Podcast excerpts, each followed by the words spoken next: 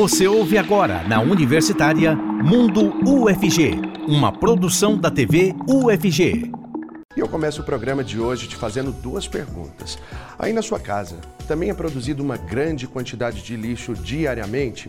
Você sabe como ele deve ser descartado corretamente? Essas e outras dúvidas nós vamos te responder a partir de agora, aqui no Mundo UFG, que já está no ar.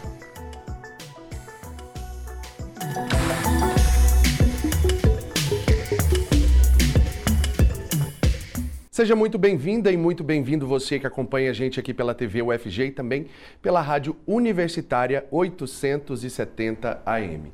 Eu sou Cássio Neves, um homem negro de pele clara, com cabelos black power, que hoje estão amarrados em coque e eu uso barba. A gente sempre faz a autodescrição e também a descrição dos nossos intérpretes, dos nossos convidados, para o nosso público cego e de baixa visão. E nesse bloco, o intérprete de Libras é o Diogo Marques, integrante do Labitave. Ele se descreve como um homem de pele parda, com cabelos castanhos, acobreados e olhos castanhos claros. E eu quero te convidar também a participar com a gente por meio do nosso WhatsApp. O número é o 62991811406. Vai lá no nosso Instagram também, TVUFG, e participe da enquete de hoje, porque daqui a pouquinho eu trago o resultado para vocês. E aqui comigo no estúdio hoje, o jornalista Dejane Assunção, pesquisador da UFG, produziu um áudio documentário sobre o impacto social do lixo. Ele se descreve como um homem pardo com cabelos curtos. Seja muito bem-vindo, Dejane. Muito obrigado. E com a gente aqui também a engenheira florestal Camila Brito, pesquisadora da pós-graduação em Direito Ambiental. E ela também ela se descreve como uma mulher jovem, alta, de pele morena clara, com cabelos castanhos de tamanho médio, olhos castanhos e usa óculos de grau. Seja muito bem-vinda, Camila. Obrigada, Cássio. Então, para a gente começar a falar sobre os resíduos sólidos, sobre essa questão do descarte do lixo, é, tem um impacto social nisso, né, Dejane? Você conseguiu, inclusive, é, perceber isso por meio do seu documentário, pela vivência que você teve durante é, a produção desse, desse material, né? Sim, Cássio. Os impactos eles estão correlacionados. Impacto social, impacto ambiental e o impacto econômico. Eles estão nessa cadeia de produção, de consumo e de descarte do lixo. Uhum.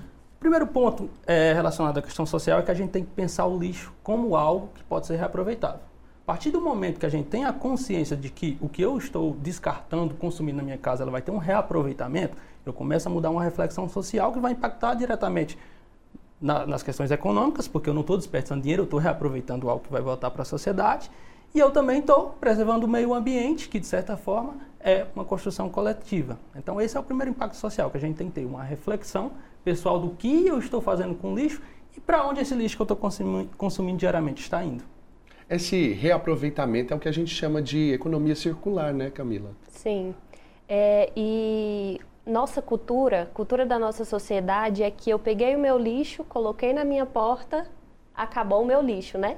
E não é isso. Dali ele vai para algum lugar que de certa forma ele pode voltar para mim como algum de certa forma não, ele voltará para mim de alguma forma, né? Como um, um impacto sobre o sol, sobre a água, sobre o ar. Então, é, o que o, o que o Dejane estava falando é muito importante porque o primeiro ponto é esse, né? Saber que não existe esse fora, uhum. né? Ele vai para algum lugar. E o primeiro ponto é que antes de vir essas ideias de reaproveitamento, de reutilização, a gente tem que ter a ideia de redução, de redução, de não é, produção desse lixo, né? Pensar então, que a gente produz muito sim, lixo por dia. Um sim. ser humano em média, 1,2 kg só de lixo, não é isso? Sim, no, no último ano nós produzimos 80 milhões de toneladas de lixo. Isso no Brasil? No Brasil, que foi aproximadamente 1 quilo por pessoa por dia. Então é muito lixo. Essa quantidade de lixo, como fazer para reduzir? O que, que nós podemos fazer? É justamente ter esse descarte correto, né? começa na cadeia de produção. Se a gente pensar naquela ideiazinha de vida útil da, do, da, das coisas que a gente utiliza no dia a dia, né? aquela palavra de obsolescência programada, acredito que vocês devem falar, que os, os materiais eles são produzidos para ter um descarte rápido, né? Como, ah, por que, que eu, eu preciso ter o celular do momento? Eu preciso ter a marca X, 13, 14. A gente começa a partir dessa reflexão pensando sobre isso. Estou falando de uma forma mais mais geral. Essa é a, a, ideia da cadeia de produção. Aí a gente tem que pensar em alternativas mais sustentáveis, como a economia circular que o Cássio citou. Depois a gente vai para a parte do consumo. Será que eu preciso consumir realmente isso? O que é que eu estou consumindo? De que forma eu estou consumindo? E depois a gente vem a parte da cultura do descarte, que é o que a Camila abordou, as formas de descarte. Por que eu não pensar numa coleta seletiva, mesmo dentro da minha residência? Uhum. Aí você deve perguntar, por que, que eu estou separando o lixo dentro da minha residência se quando chegar lá embaixo ele pode ser é, botado, digamos assim, no mesmo lugar para ser feito o descarte em, em um local geral? Vamos botar esse lixo separado, vamos contratar um catador ali, um coletor e dizer, olha, você pode pegar já esse lixinho aqui separado com o material PET, com a, com a garrafinha, o material orgânico, como aquele pessoal que produz é, materiais de higiene a partir da gordura, e aí você está fazendo uma própria coleta seletiva em casa primeiro, já pensando naquela, nessa cadeia de produção. E assim, de maneira bem prática, é possível fazer isso, né, Camila? Sim, as nossas escolhas diárias, elas vão fazer muita diferença. Por exemplo, hoje, se a gente for analisar aí no supermercado, é, um, um biscoito, né? Quantos plásticos vem para a gente ter acesso a um biscoito? Uhum. Então, aí vem uma caixa, depois uma outra caixa, um outro, um outro plástico e dentro vários plásticos. Então, assim, é muito material desnecessário muitas vezes. Então, é, nessas pequenas escolhas, a gente também tem que ter atenção. E a questão da separação do lixo, ele também vai fazer muita diferença, porque muitas vezes é, nós consumimos muito material que poderia ser reaproveitado, poderia ser é, reciclado, mas não é possível por conta da mistura. A partir do momento que eu misturo é, resíduo seco com resíduo úmido, uhum. eu já tirei as possibilidades do resíduo seco ser reaproveitado. Então, isso também faz muita diferença é, nos resultados, né? nessa, nessa contabilidade aí do, do quanto que eu estou também aproveitando do meu lixo. Hoje, é, falando de Brasil, é reaproveitado, reutilizado, reciclado cerca de 4% do nosso lixo. Aqui em Goiás, o número é um pouco maior, é cerca de 7%, mas ainda é muito pouco. Ou seja, falta um pouquinho mais de comprometimento, né? Quando a Camila fala dessa questão das embalagens, é, de um biscoito, por exemplo, tem uma embalagem dentro de uma outra embalagem, dentro de uma outra embalagem. É, na verdade, é uma preocupação que precisa ter em relação a políticas públicas mesmo, né? No sentido de, de, de vistoria desse, desse material produzido também. Porque quando chega para a gente enquanto é, consumidores, você está ali com, com aquele produto, você muitas vezes nem percebe uhum. isso de início Sim. quando você compra, só depois que vai perceber, né? E a gente entra numa questão social também que é da segurança alimentar. Veja bem, se as pessoas ela não têm acesso a materiais de consumo, bens de consumo, né, duráveis ou não duráveis, que é, de certa forma sejam ecolo ecologicamente corretos, então elas vão consumir o quê? Vão consumir latado, vão consumir plástico. Então a gente precisa de políticas públicas que desenvolvam é, o acesso à comida das pessoas. Porque aí, eu, se eu tenho um poder, um poder maior de compra, a gente também está entrando na questão econômica, para comprar alimentos mais saudáveis, se a indústria é, permite que eu tenha acesso a alimentos mais saudáveis descartáveis e economicamente sustentáveis, aí eu posso diminuir tanto a questão da segurança alimentar como própria, o próprio meio ambiente. E é isso que você falou, consciência coletiva que falta na gente. E aquela coisa, né? É, desembalar menos e descascar mais estaria produzindo lixo também, mas seriam lixos orgânicos, né? Esse lixo que é mais... É, que tem, tem, tem também uma maneira correta de fazer o descarte dele. Por exemplo, você descasca ali uma maçã, você descasca uma banana, descasca uma, um legume para fazer um almoço, aquele resíduo que sobra, se as pessoas fizessem a compostagem, seria uma contribuição muito maior para o meio ambiente, né? Sim, e é um processo assim muito simples, né? Há várias formas de fazer a, a compostagem e vai evitar é, colocar muito lixo, muito resíduo úmido nos nossos aterros, que não é o adequado. O aterro sanitário ele é o local adequado mas para realmente para os rejeitos, aquilo que a gente não consegue aproveitar e não para tudo. É, deixa eu pensar, um rejeito aí. Uma coisa assim que eu não consigo utilizar ela de outra forma. Por exemplo, papel de banheiro. Uhum. Não consigo reaproveitá-lo. Uhum. Então ele é um rejeito. O local adequado para ele é o aterro sanitário. Uhum. As cascas de alimentos não. Então, eu posso fazer uma compostagem, posso utilizar nas minhas plantas. É, o, o, próprio chorume ali que, que sai da composteira, né, eu consigo utilizar ela diluída é, como um substrato ali para as plantas de casa. Então tem grande utilidade, né? E eu vou reduzir bastante essa quantidade de lixo eliminada, enviada para fora da minha casa. E aí a gente percebe que é realmente uma questão de, de, de política pública, porque para o cidadão comum saber disso, de todas essas informações, é necessário que se invista em educação nesse sentido, né, Dejane? Porque como que uma pessoa leiga vai entender que é, esse substrato, essa, esse churume pode ser utilizado como substrato? Só que em grande quantidade esse churume na, na, no solo já é uma outra problemática também, né? E que aí vai muito de encontro com o que você produziu durante o, a produção do seu documentário. Certo. Perceber uma comunidade ali que foi criada em cima de um lugar totalmente é, tinha essa, essa dificuldade do descarte do lixo, não é isso? Isso. É, uma coisa que a gente, a gente tem em mente é que essa reflexão que a gente faz sobre o lixo normalmente é quando ele impacta na nossa vida diretamente. Uhum. Questão do, da, da, mobilidade, da mobilidade urbana. A gente descarta o lixo de qualquer forma, o lixo vai ali para os afluentes dos rios e, e, ele é disperso no meio da cidade. Entope o bueiro, a gente está no trânsito e aí, ah, nossa, jogaram lixo fora. Será que eu estou fazendo a minha parte? Quando o lixo impacta diretamente a sua vida, aí você começa a refletir. No caso do, do, do áudio documentário que a gente produziu lá no Parque Santa Cruz, que é a região administrativa leste aqui de Goiânia, historicamente é um lugar que foi produzido, ou foi produzido não, desculpa, foi fundado ali ao redor de uma área onde estava sendo feito o descarte de lixo a céu, a céu aberto. E aí, para o nosso telespectador e para a gente entrar na discussão, a gente também tem que ter em mente a diferença de lixão para aterro sanitário. Uhum. O lixão é o lixo jogado em área aberta de qualquer forma, onde não tem o processo de, de coleta correto de descarte, né, como a Camila falou, a compostagem, a diferença dos materiais contaminantes, e a gente tem o aterro sanitário que, em tese, seria um processo mais elaborado.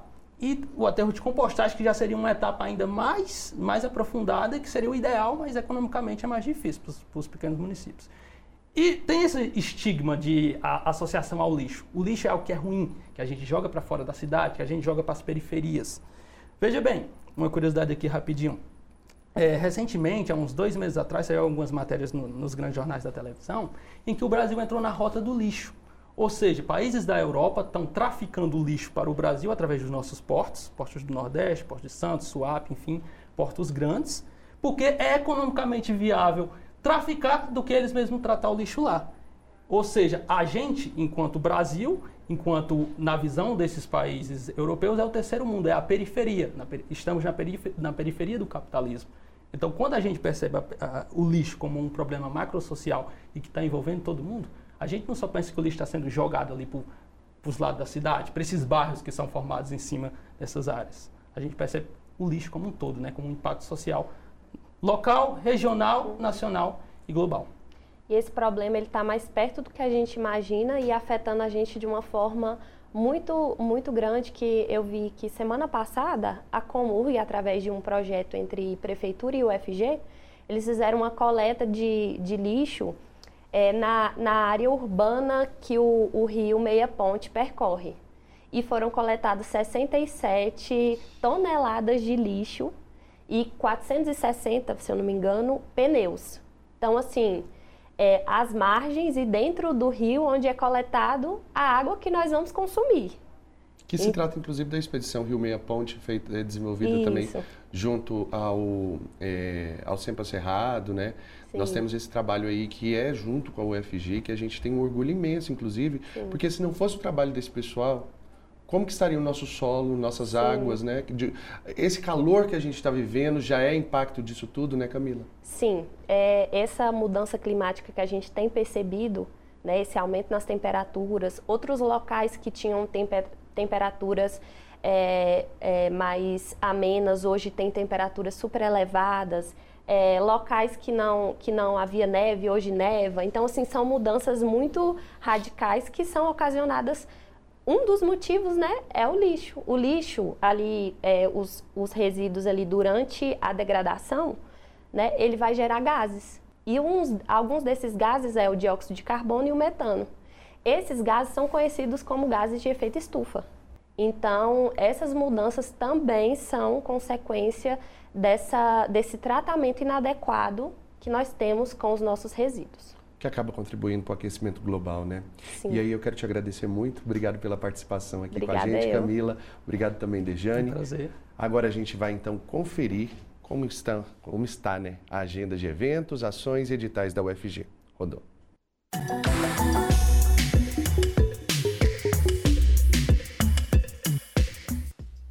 Oi, pessoal, como vocês estão? Começa agora mais uma agenda UFG, que te traz os melhores eventos, ações e dicas que acontecem aqui na Universidade Federal de Goiás.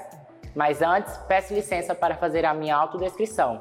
Me chamo Arthur Oliveira, sou um homem jovem negro com cabelos e olhos escuros e estou em um corredor de um prédio da UFG em que há janela de vidro ao fundo.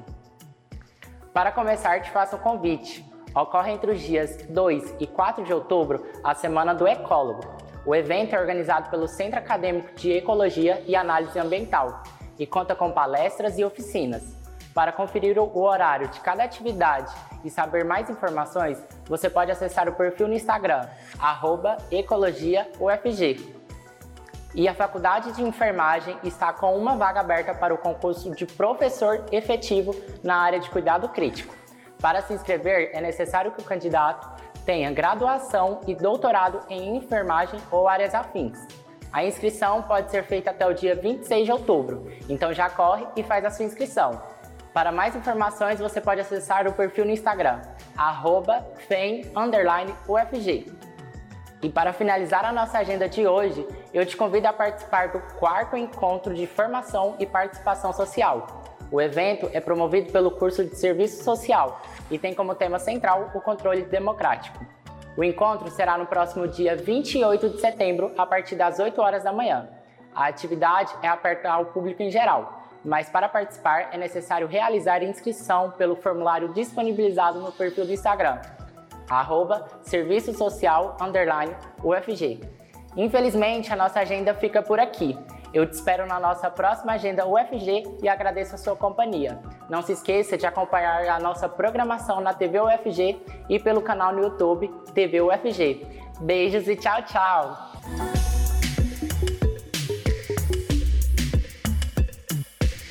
Muito obrigado, Arthur, pelas informações.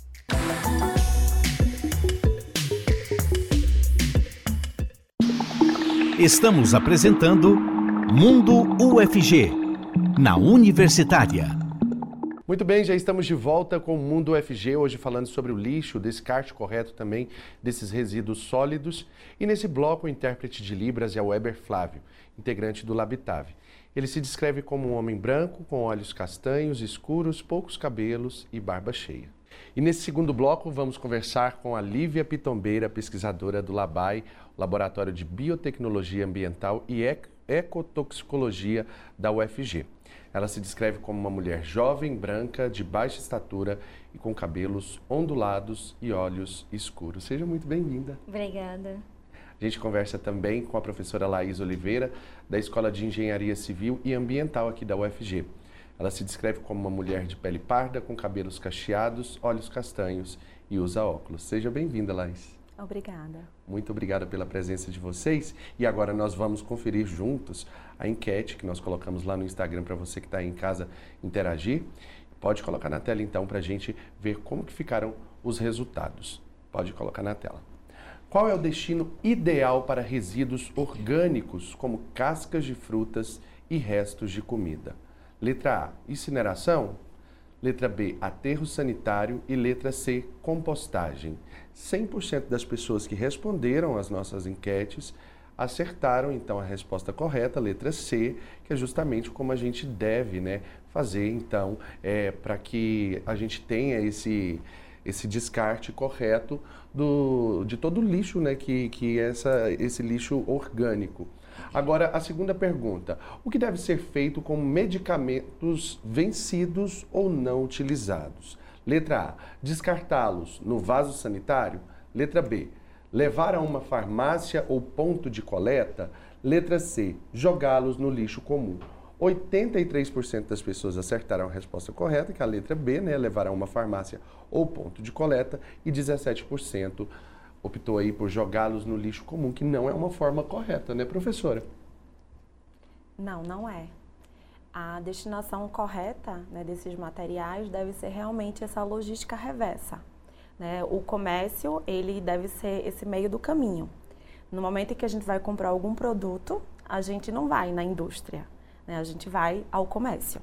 Então, o comércio também tem feito, né, devido à política nacional de resíduos sólidos, ele tem feito esse papel de tanto de comercializar, tanto de receber esses materiais né, para fazer cumprir a logística reversa. Pensando nessa economia circular, né, que já foi falado no bloco anterior, de retornar esse material, essa matéria-prima, né, para o ciclo, de modo que a gente consiga reaproveitar esses materiais. E quando a gente fala de políticas públicas, é justamente criar essas legislações, dar essas responsabilidades a quem deve ter a responsabilidade, no caso dessa política reversa. Já é fruto de uma política pública, uma decisão tomada é, e, dentro dessa legislação que já compõe aí essa obrigatoriedade desse, desse comércio também se responsabilizar, não é isso? Sim, exatamente, né? É, toda essa questão da, da política pública, ela vem desde um, da educação, desde o ensino básico, até necessariamente incluir o comércio indústria nessa responsabilidade. Como foi dito né, no bloco anterior, não existe o fora. Né? Então, é muito, é muito além do que a gente joga aquele resíduo, aquele composto fora e ficar pensando para onde ele vai e quais os impactos que ele pode causar no ambiente, pensando que muitos deles vão permanecer muito mais do que cada um de nós. Então a gente precisa ser responsável por cada potinho, por cada saquinho, por cada composto que a gente vai jogando, pensando que além de nós, seres humanos, a gente tem todo um ambiota de organismos aquáticos, de organismos terrestres, é, plantas, assim como outros que também vão sentir os efeitos dessa desses nossos resíduos no ambiente. Então, isso é muito importante que a gente entenda uma política pública como uma maneira geral, uma maneira que vai englobar crianças, idosos, indústria, comércio, todos responsáveis pelo gerido, pelos, pelos os, os resíduos que todos nós geramos, né? Aliás, é muito interessante a gente ressaltar mais uma vez, nunca é fora, é sempre dentro, dentro do rio, dentro de um, de um terreno, está sendo fora da sua casa, fora do seu carro, mas dentro de algum espaço que é habitado, habitado por, por um animal, habitado por um outro ser humano. Toda essa problemática a gente precisa pensar nela, né, professora? Isso. Essa questão da responsabilidade compartilhada né, é bem importante. Talvez se a pergunta feita tivesse sido você onde, porque você perguntou qual a forma adequada, mas o que é que você faz? Uhum. Às vezes existe essa educação, né? Hoje, devido às informações, muitas pessoas sabem o que é certo fazer, mas o que você realmente faz? Né? É, certeza que se dentro daqueles 100% que respondeu compostagem, quantos fazem compostagem? Sei que não é um processo fácil né, de fazer. Quantos é, a, já aderiram a algum projeto de compostagem. Já existe alguns na, em Goiânia que fazem esses trabalhos com os baldinhos, que conseguem uhum. coletar esse material e você destina adequadamente. Então, assim, essa responsabilidade de todos os, os atores da sociedade, desde os consumidores, de ter essa destinação adequada e, e o tratamento realizado. É bem importante isso. Todo entender, todos entender o seu papel. E aí, como nós falávamos, é uma questão de aprender mesmo, porque assim, é, existem aulas de, de como fazer uma compostagem. Aqui, aqui dentro da universidade mesmo tem, né? Sim, exatamente. Existe, eu acho que o principal, eu acho que a gente vai um pouco além, eu acho que sair um pouco da sala de aula, além dos muros, que é como a professora estava falando, né? O que, que a gente realmente faz? O que, que nós fazemos em casa? Eu desafio a todo mundo que está assistindo a gente a pegar um, um tubo de shampoo que você usa e olhar todos os ingredientes que tem no shampoo. Ou numa pasta de dente, ou no condimento que você usa na sua casa.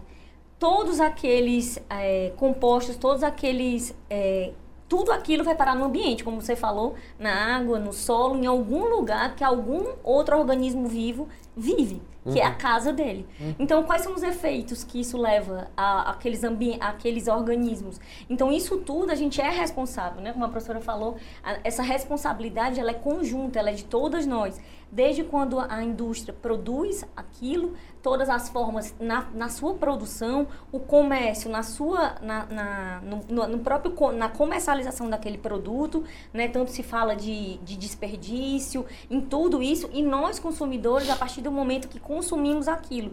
E aí a gente consome o interior e a embalagem, aquilo que faz. É nós mesmos, na verdade, somos uma grande, vamos dizer assim, fábrica de resíduo para o ambiente. Imagina que tu toma um medicamento e aquele medicamento vai sair do teu corpo na urina, nas fezes, de alguma forma, e ele já não sai daquela forma que ele entrou. Então aquilo já vai ter um efeito. Então isso tudo a gente precisa pensar né? Mais uma vez, que não existe fora. Então, que isso sempre vai causar algum efeito, algum organismo, algum ser vivo e que, to e que precisamos de todos os seres vivos, sejam eles micro-organismos ou sejam eles os seres humanos, para que a gente consiga viver no planeta de uma maneira sustentável, de uma maneira responsável.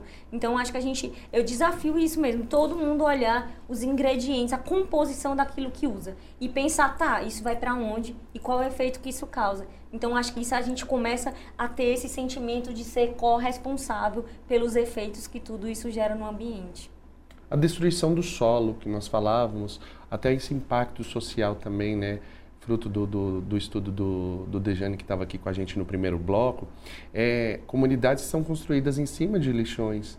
A estrutura daquele solo não é a mesma para uma casa que foi construída em um outro ambiente, que não tinha esse mesmo impacto é, de, de, de lixo, né, professora? Isso, é um cuidado, né? É o que torna diferente o lixão de um aterro sanitário. Que o aterro sanitário é uma obra de engenharia que foi pensado para tentar minimizar os impactos que esses resíduos têm no meio ambiente. Então, existe todo um preparo, desde impermeabilização de base, desde compactação dos resíduos para que esse material não vá desmoronar, né? Drenagem, a gente sabe que esse processo de biodegradação dos resíduos produz efluentes líquidos e gasosos, o percolado, o biogás. Então é necessário drenar esse material, tratar esse material, cobrir esse lixo com a camada de cobertura evitar é, a presença de catadores, que é uma coisa muito recorrente nos lixões, né, que não, é um, uma vida, né, uma sobrevida ali, as pessoas estão vivendo, catando esses materiais, se alimentando, né, o risco ali. Então, o aterro sanitário ele foi pensado para tentar minimizar esses impactos, diferentemente do lixão. Então, quando a gente pensa onde a gente vai instalar um aterro sanitário, a gente pensa em todos esses detalhes.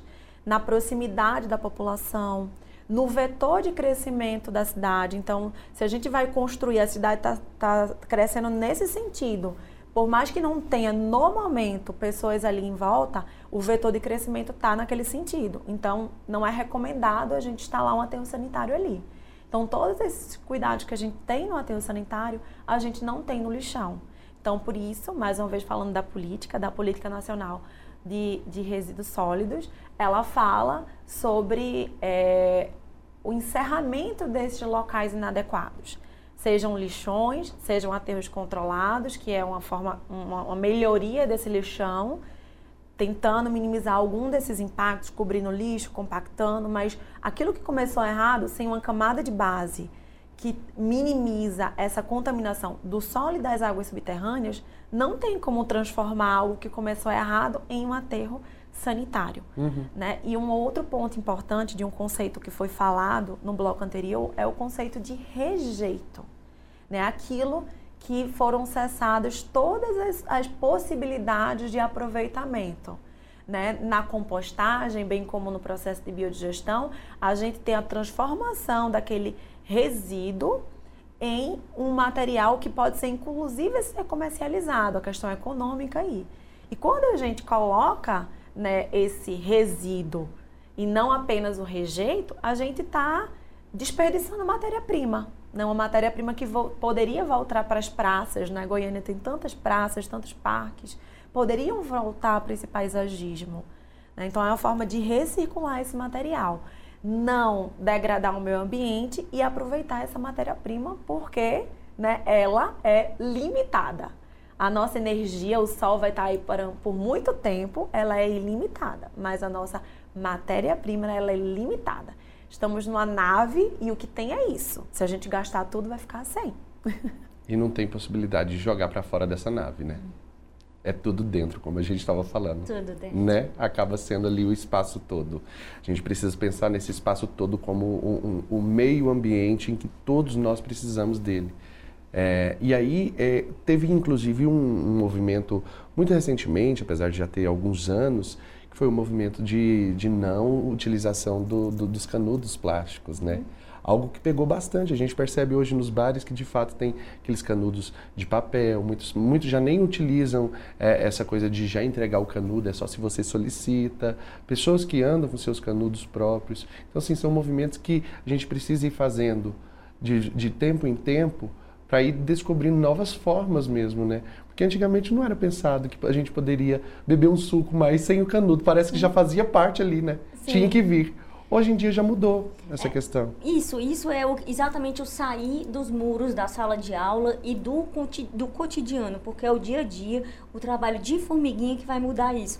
É aquele copo descartável que você segura o dia inteiro para usar um, é aquele canudo que você não pede, é aquele, aquela caneca que você leva para o trabalho para você tomar café. As garrafinhas As hoje, né? garrafinhas tão comuns, né, numa terra tão quente, que é que você tem que ter. Então isso se tornam pequenas mudanças que no final vão gerar grandes resultados. Então se a gente pensar, na verdade, de, de mudança de geração de, de resíduos, isso isso realmente impacta, principalmente quando a gente pensa, não é só a sua casa, não é só você, mas pensando isso no macro, né? A universidade, quando bota aqueles filtros, o bebedor que você pode encher sua garrafinha, aquela, a, aquele, o filtro de barro que você usa e não aquelas garrafas que você compra, as garrafas PETs descartáveis para gerar mais resíduo. Então, tudo isso, se você for pensar e você tiver, como foi dito também no primeiro bloco, né? Essa questão do consumo consciente, de você pensar, primeiro, ah, eu preciso disso, vai na feira, leva sua sacola retornável, né? Não, não precisa dessa sacolinha pequenininha que embala a fruta, que embala numa, numa que vem no saco, por cima de um plástico filme que vem num saco plástico. Não precisa de tudo isso, né? Então, se você comprar a fruta e botar na sua sacola, você tem o mesmo efeito. Então, acho que isso, se a gente consegue pensar, a gente consegue de fato fazer esse trabalho de formiguinha e ter grandes resultados. Ainda temos muitas dúvidas para falar ainda no terceiro bloco. Vocês voltam com a gente, eu quero já agradecer nesse bloco também a participação, mas a gente ainda volta no próximo bloco falando sobre muito mais, né, sobre esse lixo, o descarte correto também que a gente precisa dar a ele. E agora a gente fala que o governo federal vai investir quase 100 bilhões de reais no estado de Goiás por meio do programa de aceleração do crescimento. Parte desse recurso vai para educação, ciência e tecnologia. Vamos conferir mais informações agora no nosso giro de notícias. Olá para você que nos acompanha. Chegou a hora de ficar por dentro de tudo o que acontece aqui na universidade. Antes de mais nada, eu faço a minha autodescrição. Sou a Ana Clelma, uma mulher negra de pele clara, tenho cabelos pretos cacheados logo abaixo dos ombros. E agora sim, vamos começar falando de encontros da reitoria com a Secretaria de Educação Superior. Após uma reunião com a pasta, a reitoria anunciou né, obras que devem ser realizadas na universidade, a partir da destinação de recursos do Programa de Aceleração do Crescimento, o PAC. Esse programa do governo federal prevê a destinação de 45 bilhões de reais para educação, ciência e tecnologia. Só a educação superior deve receber aí 4 bilhões e meio de reais em investimento. E agora, para a gente encerrar o nosso giro de notícias, na última semana, professores e gestores da universidade se reuniram também para a Semana do Planejamento desse segundo semestre de 2023, que, aliás, começa nesta segunda-feira. Durante o evento, foi destacado a missão da UFG, que é o ensino visando a formação de profissionais que tenham uma visão humanizada e social crítica. O início da Semana do Planejamento ocorreu na Biblioteca Central da UFG, mas durante a semana, cada unidade também teve as suas atividades. Lembrando que a universidade conta atualmente com quase 20 mil estudantes só na graduação. Bom, para mais informações, acesse o site oficial da UFG, ufg.br e, claro, continue ligado aqui na nossa programação. A gente sempre traz as novidades para você. Valeu, Ana Clema. Muito obrigado pelas informações.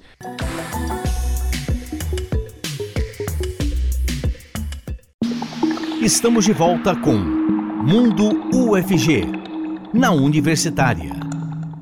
Voltamos com o Mundo UFG, hoje falando sobre lixo, descarte correto também, né, de todos esses resíduos sólidos, entendendo como que a gente deve fazer no nosso dia a dia. Nesse bloco, o intérprete de Libras é o professor Diego Barbosa, coordenador do Labitave. Ele se descreve como um homem de pele branca, com cabelos e olhos castanhos e barba cheia. E de volta comigo aqui, a Lívia Pitombeira, pesquisadora do LABAI, o Laboratório de Biotecnologia Ambiental e Ecotoxicologia da UFG. Também a professora Laís Oliveira, da Escola de Engenharia Civil e Ambiental, aqui da UFG. E vamos ver como estão as participações, então, aqui, por meio das nossas redes sociais. Temos aqui ó, a participação da Taíris Andrade. Ela fala assim, ó, parabéns pela iniciativa, tema muito importante no contexto de Brasil, que ainda lança a maior parte dos resíduos de forma inadequada em lixões a céu aberto. Obrigada pela contribuição, Lívia. Hum, obrigada, Thaíris. A Thaíris é professora da Universidade Federal do Ceará e ela, a gente acabou de aprovar um projeto em conjunto. É, o campus no qual ela trabalha é numa cidade pequena, no interior do Ceará, chamada Crateús. E como a professora falou, ainda é um desafio, né, essa questão de dessa mudança, né, de lixões para aterros sanitários e principalmente quando a gente pensa em cidades pequenas, cidades do interior. Então a Thaís, a gente vem fazendo um trabalho em conjunto exatamente para entender os efeitos, né, desses lixões e tanto no, no, ponto de vista ambiental como do, do, ponto de vista social, no entorno né, dessas populações do entorno, seja as populações humanas ou também as populações de organismos aquáticos e terrestres. Então a gente vai entendendo exatamente isso que a gente estava conversando aqui. Né? Esses compostos vão parar lá no, no, no lixão ou no aterro sanitário nas melhores, na, na, melhor das hipóteses e qual o efeito que isso gera, né? A comunidade biológica de uma maneira geral.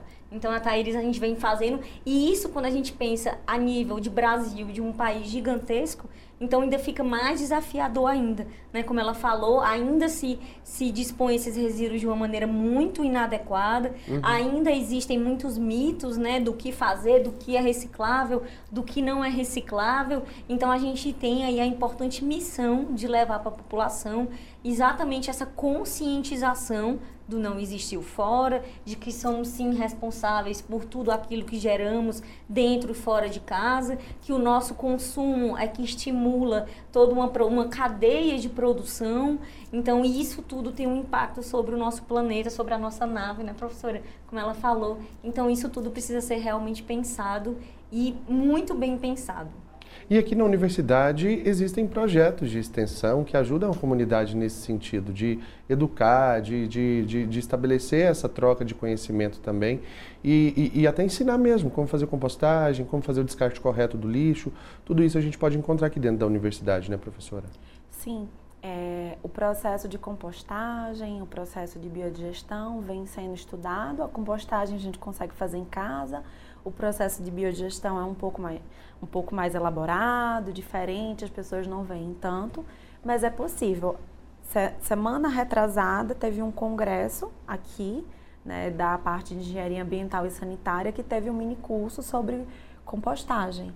Então, existem essas informações, hoje a gente tem muitos vídeos nas redes sociais, muitos projetos. Quem mora em apartamento acha que não consegue fazer, né? tem os baldinhos que a gente pode simplesmente separar e fazer esse processo é, um, puxando esse tema de compostagem, né, o, a geração de resíduos ela é intrínseca ao, ao, ao ser humano. Né? A gente faz assim, ah, o consumo consciente, ok. Mas assim, se a gente vai é, fazer um alimento, o beneficiamento daquela comida, ela vai gerar resíduos. Então não é só, mesmo tendo um consumo consciente, a gente vai gerar resíduo, não tem como. Né? Então tentar minimizar essa geração e tentar fazer esse gerenciamento desses resíduos da melhor forma possível.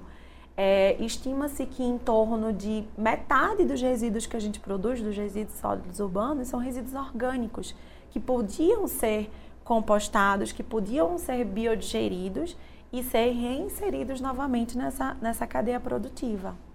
Então é possível a gente, pelo menos, deixar de enviar para os aterros sanitários metade daquilo que a gente produz, que é matéria orgânica, que pode ser tratado e reaproveitar esses materiais de outra forma. Para o público que está nos assistindo não entende muito bem o que é a matéria orgânica, é aquela casca, é, é aquele restinho de tomate, é aquela casca da cenoura, é, é, são todos esses materiais, né, que são possíveis, que são ligados à alimentação, que são possíveis de você tratar eles ali dentro da sua própria casa, né? Exatamente, principalmente aquele lixinho que normalmente toda casa tem em cima da pia que a gente sempre deixa, que vai descascar o alimento. Uma professora Laís falou, isso é inerente, né? Você vai produzir, nós geramos resíduos em, acho que todas as nossas atividades.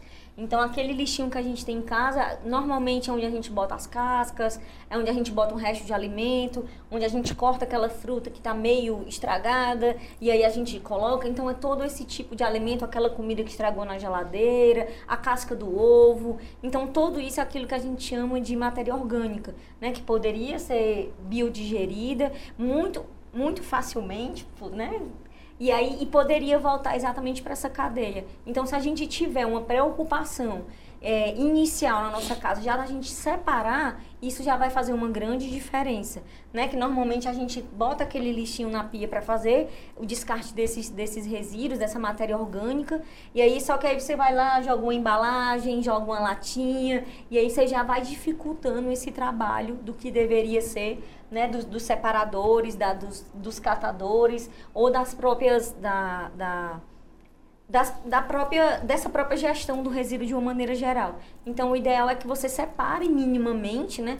Pra, aí a nossa responsabilidade começa aí minimamente separar isso para tornar isso mais fácil, né? Ah, professora Laís, mas aí vem aquela pergunta. Sempre, na verdade, é colocada como um empecilho. Mas aí eu vou juntar esse lixo dentro da minha casa, vai ficar fedendo, como que eu faço? É, em algum lugar esse lixo também vai, vai criar um problema muito maior do que só o odor, né? É verdade. Todos aqueles problemas que a gente comentou de contaminação do solo, das águas subterrâneas, superficiais, daquela atmosfera né, ali, da produção do biogás que é eliminado. Então, todos esses, esses elementos, eles precisam ser monitorados. Quando a gente pensa em um aterro sanitário, a gente tem todo esse cuidado. Mas ao longo né, da vida útil de um aterro sanitário, que é pensado para ter 15, 20 anos de vida útil, a gente precisa monitorar se isso está funcionando. Porque, por exemplo, um dreno de biogás ou de lixiviado, ele pode entupir, ele pode comatar, o termo técnico usado. E a gente precisa monitorar para ver se esses materiais estão sendo drenados, para não gerar um desmoronamento, uma instabilidade desse aterro e a gente precisa ver se o que está sendo lançado, né, depois que a gente trata o percolado, a gente pode lançar no meio ambiente. O que, é o percolado? O percolado é a mistura do chorume. O chorume é aquele líquido proveniente do processo de biodegradação dos resíduos. Uhum. Né? Então, se a gente deixar o lixo muito tempo, for viajar, deixou ali, vai produzir aquele líquido escuro de toda forma, se tiver matéria orgânica. Sendo que quando a gente pensa no aterro, a gente tem não só o chorume, mas a gente tem que pensar que vai cair chuva sobre esse aterro. Então, quando chove sobre esse aterro, esse chorume se junta à água da chuva. E aí ele percola toda a massa de resíduos, aí por isso que a gente chama de percolado ou lixiviado, que é um afluente, digamos assim, é o chorume diluído em água de chuva. Então, Nós gente... estamos com o tempo estourado, mas eu quero agradecer pela participação de vocês duas aqui com a gente. Participaram aqui com a gente a Lívia Pitombeira, pesquisadora da UFG, e também a professora Laís Oliveira, da Escola de Engenharia Civil e Ambiental da UFG. Muito obrigado e até uma próxima. Para encerrar o programa de hoje, a gente então vai voltar né, a falar sobre o Canto da Primavera. O festival chegou ao fim nesse final de semana com shows de grandes nomes da música brasileira. Você vai conferir todos os detalhes na reportagem. Foram 60 apresentações ao longo dos seis dias do Canto da Primavera. O público do festival prestigiou dezenas de artistas com diversas propostas. Do coco ao reggae, Toda essa movimentação contribuiu para o fomento da economia local. Segundo Ronaldo Félix, secretário de Cultura da cidade, o festival traz bons frutos. Nossa avaliação dessa edição do Canto da Primavera ela é muito positiva.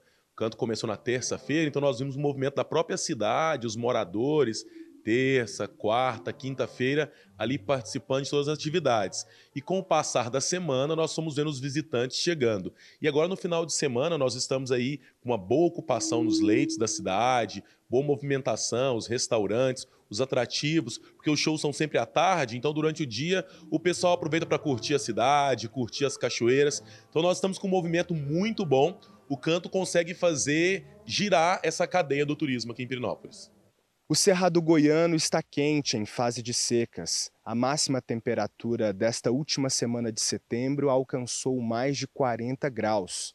Momento perfeito para se refrescar em cachoeiras e admirar a imensidão das serras do mirante do ventilador.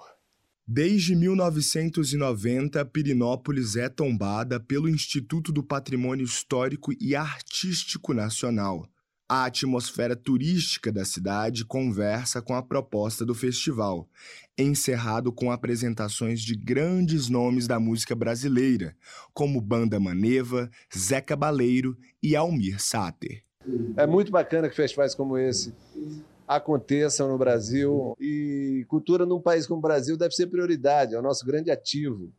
A cultura é o grande patrimônio brasileiro. Cultura aliada à educação, à formação, isso daí é, é o que vai formar uma, uma nação brasileira de verdade.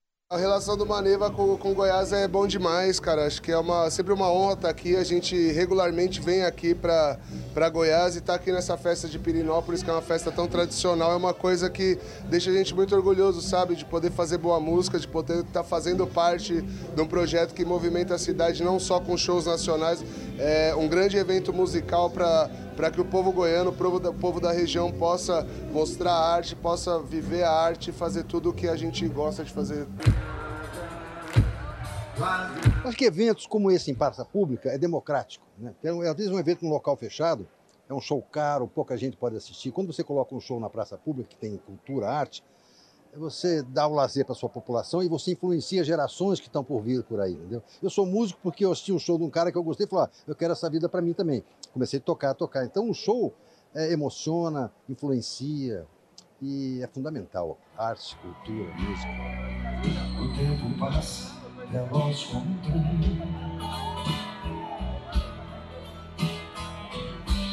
rádio a notícia, um amigo se foi. Que bacana, né? Acesso de qualidade, a música de qualidade também durante todos esses dias. Parabéns aí à realização, pela realização do Canto da Primavera. E eu fico por aqui. Muito obrigado por ficar aqui junto comigo. Beijos e até mais. Tchau.